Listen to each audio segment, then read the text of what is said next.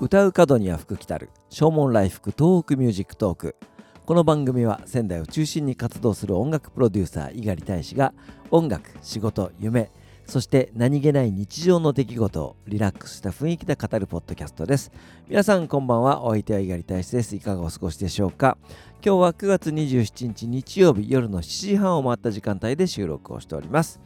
えー、今日は一日仙台曇り空、えー、夕方からちょっとね晴れ間が見えたような、えー、感じでございます、え昨日おとといがね天気あまり良くありませんでしたから、え今日はね、え洗濯をしたという方も多いんじゃないかなというふうに思います。今日は日曜日でしたけれども、えー、僕が講師を務めますクラーク記念国際高等学校仙台キャンパスの、えー、生徒たち、えー、今週の水曜日木曜日にですね演劇の公演があります、えそれに向けた稽古。もう本当に大詰めの大詰めでございますけれども、えそちらに、え立ち会っておりました。朝9時から夕方の5時まで、え本当にね缶詰になって、え稽古をしておりました。演劇工房テンボックスというですね卸町にあります演劇の稽古場そして、えー、公演もねできるような場所だったんですけども、えー、やっぱりその新型コロナの影響がありましてその稽古場通常は、えー、締め切った形でやらないとね、えー、ご近所にも迷惑がかかりますし、えー、でもあのドアを開けてえ司法のドアを開けて、え風通しのいいところでやってくれということで、え、今日はね稽古を行いました意外と寒くてですね あの、え、長袖のシャツで行ったんですけども途中からもうお腹が痛くなっちゃって、えー、もうしょうがないということで車の中からブランケットを取り出してですね、え腰に巻くというような感じで、えやっておりました。演出を担当する丹野久美子さんやトイスさん、えー、本当にね熱のこもった指導をしておりましたし、えー、生徒たちも熱のある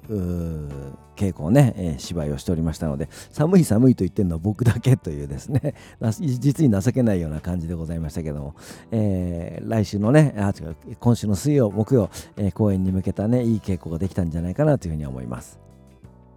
1日稽古に付き合って結構くたくただったんですけども、えー、帰り品に、えー、近所のスーパーによってですね、えー、今週1週間の食材を買い出しをしてまいりました。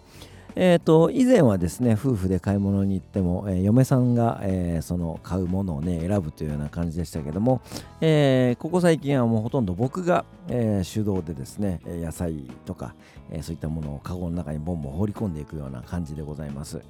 えー、僕実は料理が結構好きでして、えー、今日もですね帰ってきてから休むことなく料理を作りました、えー、今日の晩ご飯のメニューはですね、えー、ブリの照り焼きと、えー、そして、えー、野菜の浅漬けですけどもキャベツきゅうり人参生姜、えー、みょうがか、えー、そういったものを刻んで、えー、塩昆布で、えー、和えるというような、えー、そんな浅漬けを作ったりとかあとはアボカドと、えー、トマトの、えー、和え物ね、えー、わさび醤油で、えー、頂戴したんですけども、えー、本当にその料理を作るっていうことが僕結構本当に好きなんですよ。もちろん美味しいものをいただくのが大好きという食いしん坊ではあるわけですけどもね、えー、でも料理ができるようになったのが本当に20代の前半の頃、えー、国分町にあります。今もねあるんですけどもまあオーナーがね、えー、チェンジしてしまいましたけども、サイモンズバーというショットバーがありましてそちらの、え厨房で働いておりました。えーと、そこの店のね接客がすごく気持ちよくてですねあこんな店で働きたいなということでお店に直訴してですね、働かせていただきました、えー、東京で一人暮らしをしていた時期もあるんですけどもほとんどその頃には自炊なんかがしないでですね、外食ばかりをしておりましたねえー、なので本当にその野菜の名前から魚の名前から、そのさばき方から、そういったものを一からそのサイモンズバーというところで学ばせてもらいました。えー、本当にその調味料、この調味料とこれを入れるとこんな風に味が変わるよとか、えー、この野菜はこんな風に調理をするとこんな風に化けるよとかっていうようなものをですね、本当にそこで、え、学んだので、あ、自分でこうやって料理を作るとこんな美味しいものができるんだっていう感動をですね、そこで味わったのを覚えております。そして料理が好きになった、理由のもう一つはですね、えー、作って、えー、それを誰かに食べさせるっていうことが好きなんですね。あの、えー、友人とホームパーティーをやって、えー、僕がパスタを作って振る舞ったりとかあとはキャンプに行って、えー、そのキャンプ飯を作ったりとか、えそうやってその料理を作ったものを誰かに食べてもらって喜んでもらう、えこの喜びを味わって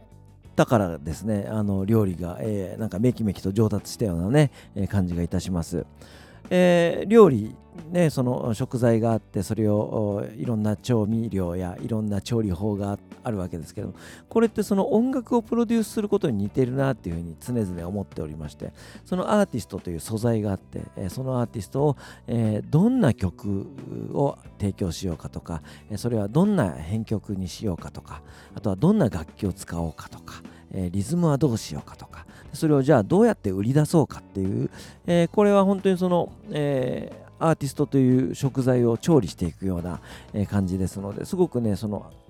アーティストのプロデュースと、料理っていうのは似てるなというふうに常々思っています。でそしてやっぱり最終的にはその楽曲そのアーティストを多くのファンのために、えー、多くのファンが喜んでもらうために、えー、アーティストがプロデュースするというようなところですので、えまあ料理に本当に似てるなというふうに常々思っておりました。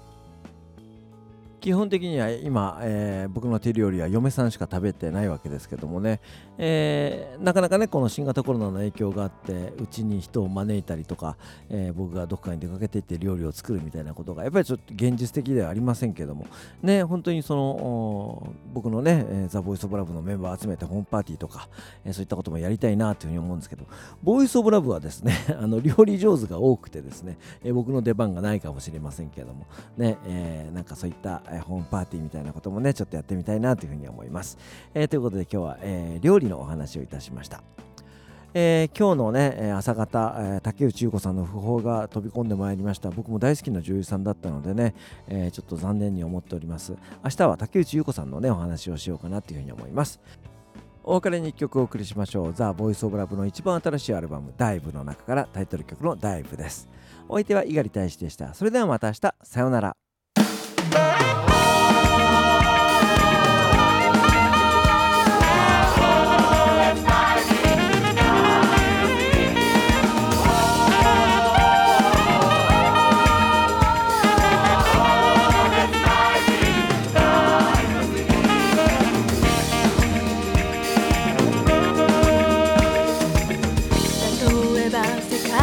future.